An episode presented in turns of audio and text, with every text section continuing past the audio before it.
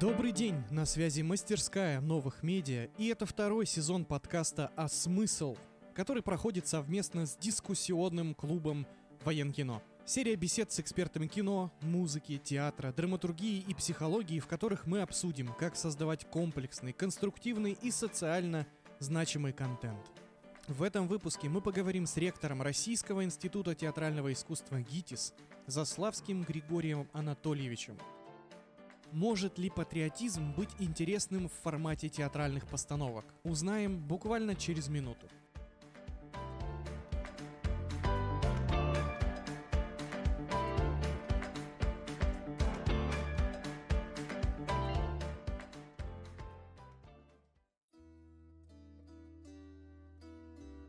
Добрый день.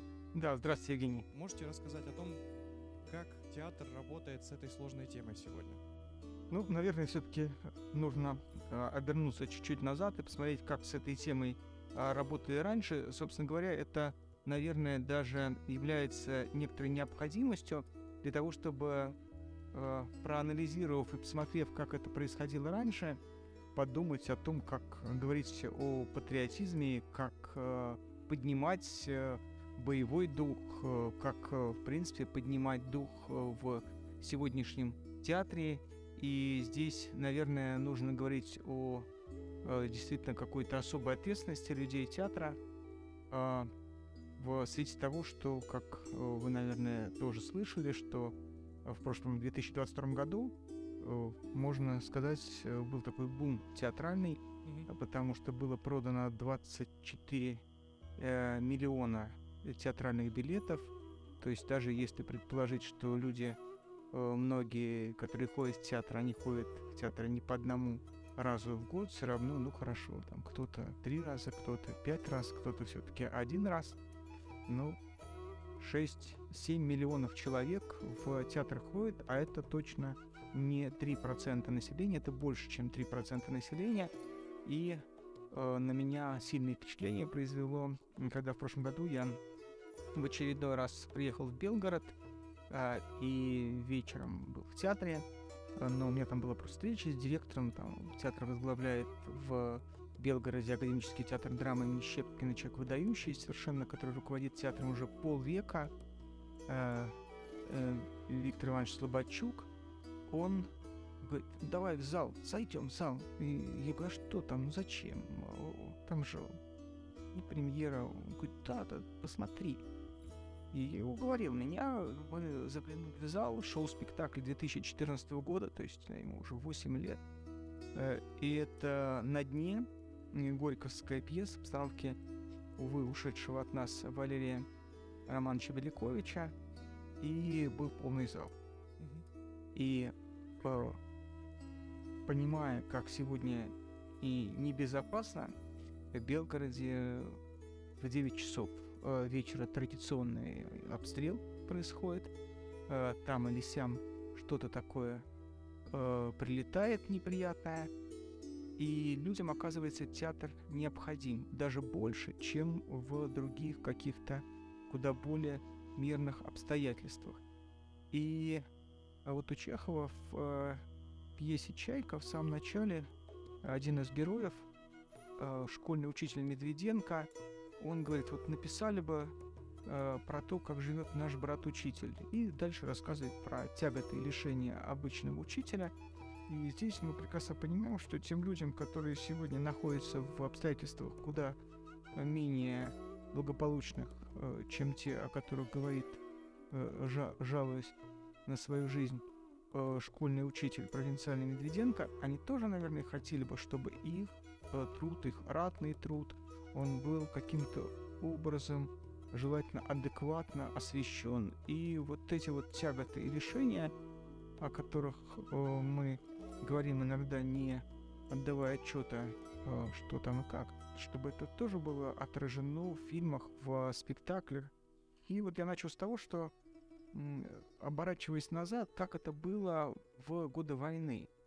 И э, вот для меня при всей, скажем так, сложности и неоднозначности его фигуры, э, конечно, э, в этом смысле Сталин с его э, выступлением 3 июля, вот он там говорит то и с таким пониманием, что часто не приходит в голову и не осознают сегодняшние специалисты по пиару, которые читали или слышали про там теорию архетипов Юнга и так далее. Вот Сталин, может, даже фамилию Юнга никогда не слышал, а он говорит невероятно точные и правильные слова.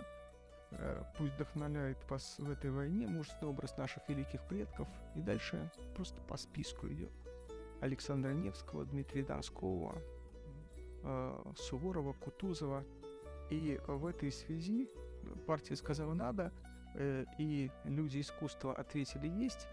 Вот для меня таким в этом смысле примером является и кинематограф Великой Отечественной войны, и то, как работали театры тоже в эти же годы. А, недавно прошло заседание комиссии по культуре нашего Российского Госсовета, и там, в частности, говорилось о том, как страна ждет от э, деятелей российского кино э, как можно скорее и времени нет, чтобы ждать фильмов, прославляющих и отражающих то, что сегодня происходит. И я даже все-таки не смог удержаться и э, привел в пример э, репертуар фронтовых театров. Э, ГИТИС, да, где я сейчас работаю, он в итоге стал основателем четырех или даже пяти фронтовых бригад или фронтовых театров. И вот до того момента, пока а, советская Красная Армия не перешла в решительное наступление в 1944 году, репертуар этих театров был достаточно развлекательным. И я в связи с этим даже подумал, как вот какие-то вещи, может быть, интуитивно, а может быть, как раз уже основываясь на каких-то серьезных выкладках. Э, мы недавно выступали в одном, в очередной раз в одном из госпиталей московских, и тот человек, который отвечает за Э, психологическую реабилитацию личного состава, он говорит, чтобы не было, просьба такая, не было ни одной военной песни, только мирные, только те, которые радуют, и еще, говорит, пусть девушки будут все в коротких юбках.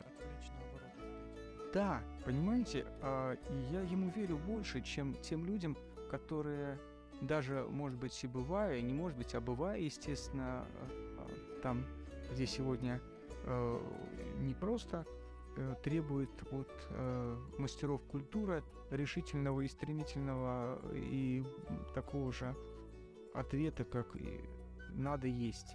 Э, в 1941 году вышел, например, спектакль э, в Театре Красной Армии давным-давно по вот это боевая, да, героическая комедия в стихах э, Гладкова.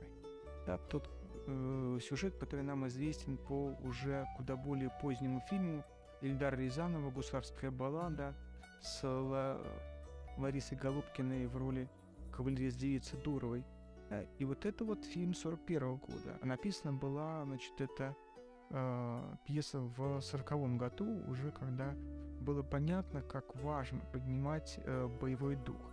Или, например, э, то есть какие-то хорошие фильмы, они появляются позже, а там до этого в сорок первом году там выходит фильм «Первая конная», потом выходит фильм «Котовский», а параллельно выходят документальные боевые сборники, mm-hmm. да, э, и вот здесь какие-то короткометражные фильмы и какие-то короткие истории, вербатимы какие-то, они вполне э, логичны и естественны, и они не будут э, создавать ощущение какой-то э, скороспелости, потому что, к сожалению, сегодня э, вот по моему уже, в общем, какому-то э, опыту э, работы и экспертизы в Президентском фонде культурных инициатив в прошлом году, и тут я должен сказать, что это даже было мое предложение, вот эти вот специальные конкурсы для тех, кто пострадал от э, санкций и для э, того, что происходила э, какая-то поддержка э, тех, кто что-то такое предлагает для Донбасса, для Луганска и так далее. И мы столкнулись с тем, что просто полился поток проектов, э, непридуманных, непроработанных, э, неважных. Просто с, упом-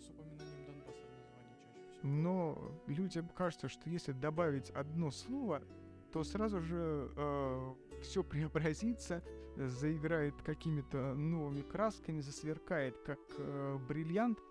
Э, конечно, такие проекты не поддерживаются, но э, уверенность и э, такая вот э, адаптивность э, людей, которые ничего толком придумать содержательного не могут, Мгм.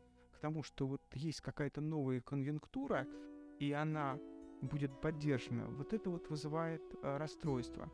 И, например, там фильм «Два бойца», э, да, который каждый из нас э, знает по там, знаменитой фразе Саша Суралмашу, да, имени одного из героев с э, Борисом Андреевым, с Марком Бернесом. Это фильм э, 43 года. А еще там более известный фильм «6 часов вечера э, после войны» э, или там «Дни и ночи» про Сталинградскую битву, где одну из ролей сыграл Юрий Петрович Левинов. Это фильм уже 1944 года.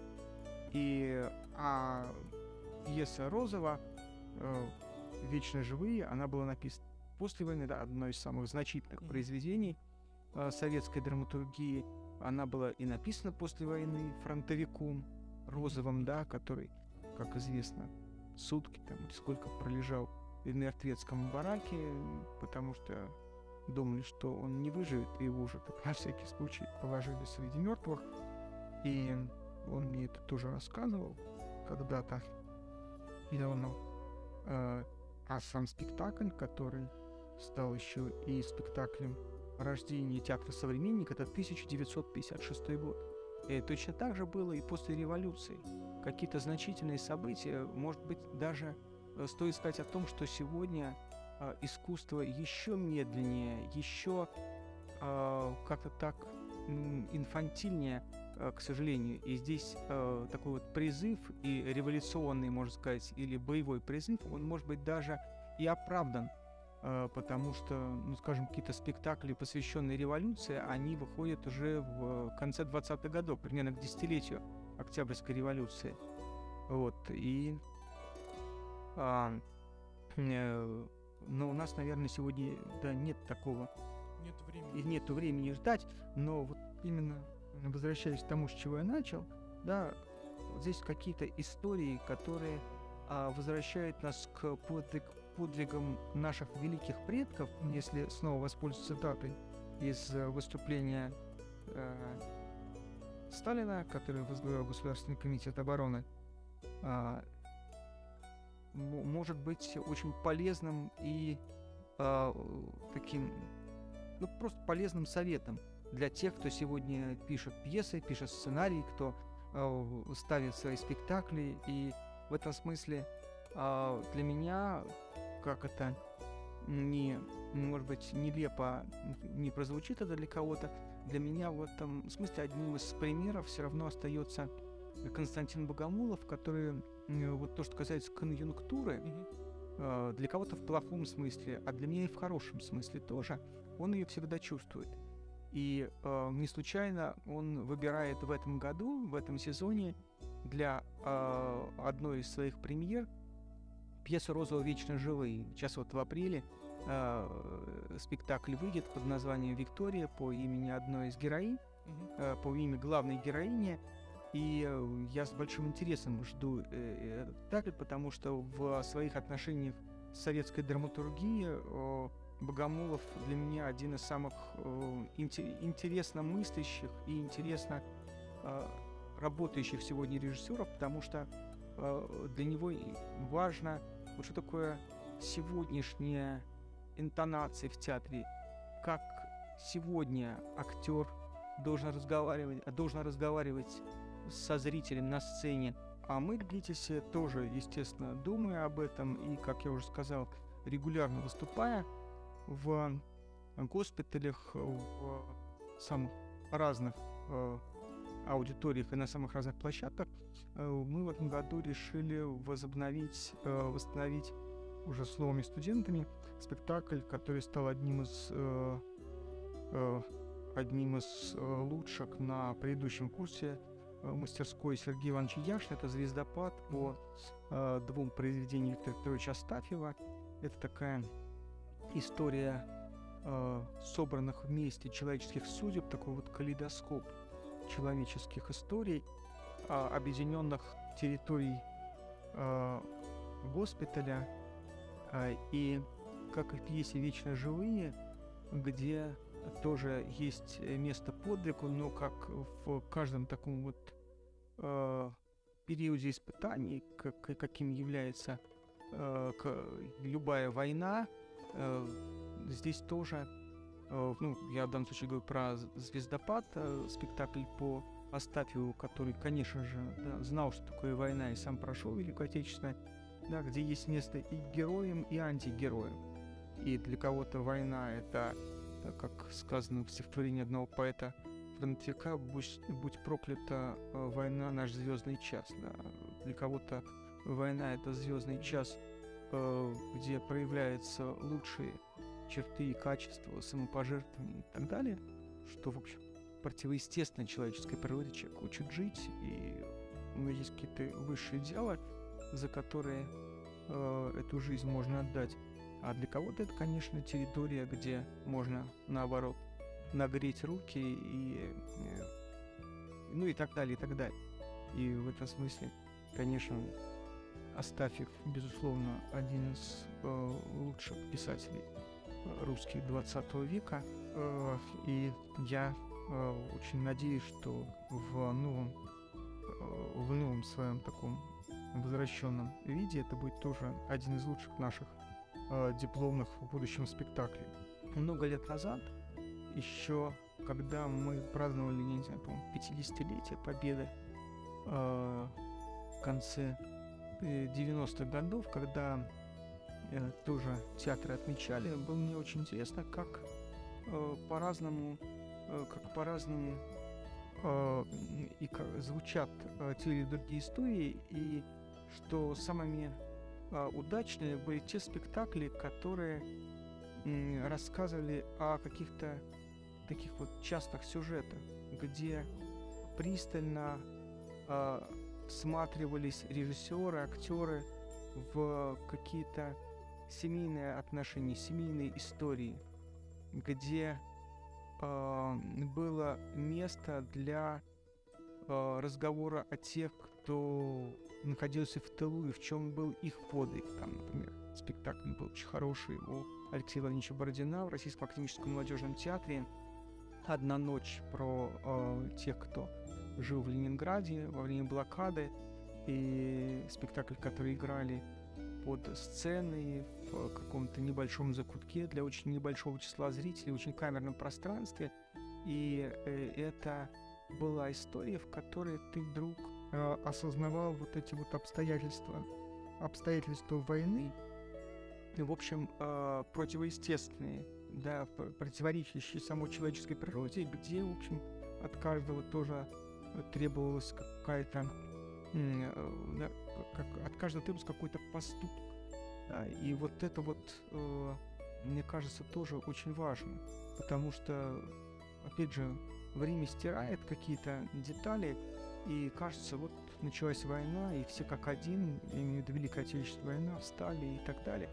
Но, опять же, все лучшие произведения о войне, они показывают, что кто-то встал сюда, кто-то встал э, совсем в другое место. И опять же, кто-то говорит, вот сегодняшняя наша интеллигенция, она оказалась э, такая компрадурской, она оказалась э, непатриотичной, но э, по-разному вела себя интеллигенция и в в 1941 году и, и чуть раньше, и чуть позже, потому что, да, мы знаем немало примеров, как представители русского белого движения э, приняли большинство да, этих людей, которые воевали, в том числе вот в, в замечательном, может, даже великом стихотворении Туравирова, который недавно прочитал Никита Михалков. Э, два товарища, они стояли Э, по разные стороны фронта в период гражданской войны, а здесь очень многие, э, большинство, подавляющее большинство сказали, что в момент, когда опасность угрожает России, мы за Россию, даже несмотря на то, что это большевистская Россия. А другие люди так не посчитали. Да, вот сейчас вышла в одном из московских театров премьера по э, пьесе Мережковского, который открыто поддержал Гитлера. Э, и это страшно для меня, потому что Мережковский был одним из таких лидеров русского символизма и, в общем, не последней фигуры в русской культуре начала 20 века, но он э, повел себя вот так. И тем не менее прошли десятилетия, и мы какие-то его э, произведения, которые позволяют нам сегодня взглянуть в прошлое нашей страны, великое прошлое, в э, разное прошлое, потому что Павел I был не худшим императором в истории России, но он не был понят, не был понят в том числе и самым ближайшим э, своим окружением. И в семье, получается, даже не был понят, независимо от пьесы Мережковского. Э, поэтому сегодня Мережковский своей пьесой поднимает наши патриотические чувства в сегодняшней ситуации. Это тоже очень интересный такой феномен.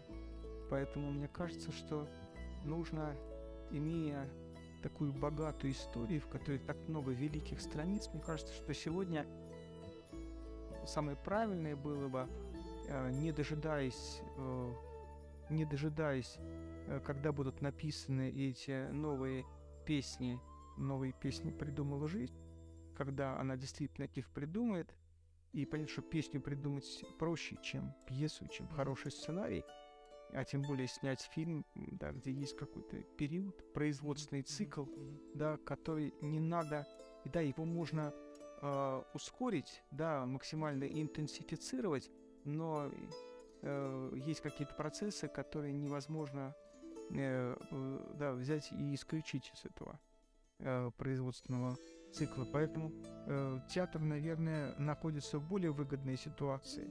Но опять же, э, что это за пьеса? Мы как раз об этом тоже в прошлом году, когда хотели сделать какой-то конкурс вместе с э, замечательным музеем современной истории России, где э, очень всем рекомендую пойти на выставку Донбасс, которая открылась некоторое время тому назад, где, в общем, ты понимаешь, что э, во все э, сложные времена Донбасс всегда воспринимался как сердце России.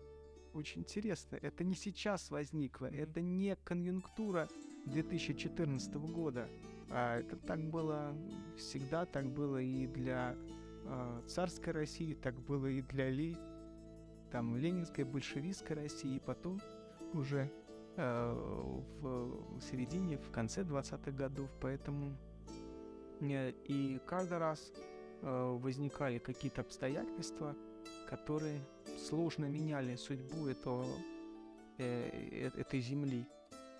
И, и каждый раз, как это не грустно, э, мы упускали э, какие-то очень важные изменения, как, например, в конце 20-х годов насильственная украинизация Донбасса, Почему, почему на это смотрели сквозь пальцы? Почему не понимали опасности любого национализма?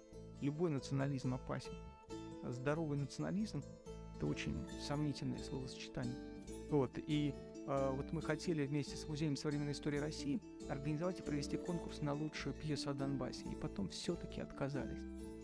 Потому что э, хорошую пьесу получить шанс э, невелик а получить поток конъюнктурного барахла, а, который потом кто-нибудь еще и поставит, а вот в этой, а, в этой области фальшивое а, слово, оно опаснее, чем, э, чем а, какой-нибудь а, один из фронтовых театров Гитиса играл на протяжении нескольких лет «Ночь ошибок» Голдсмита, комедия.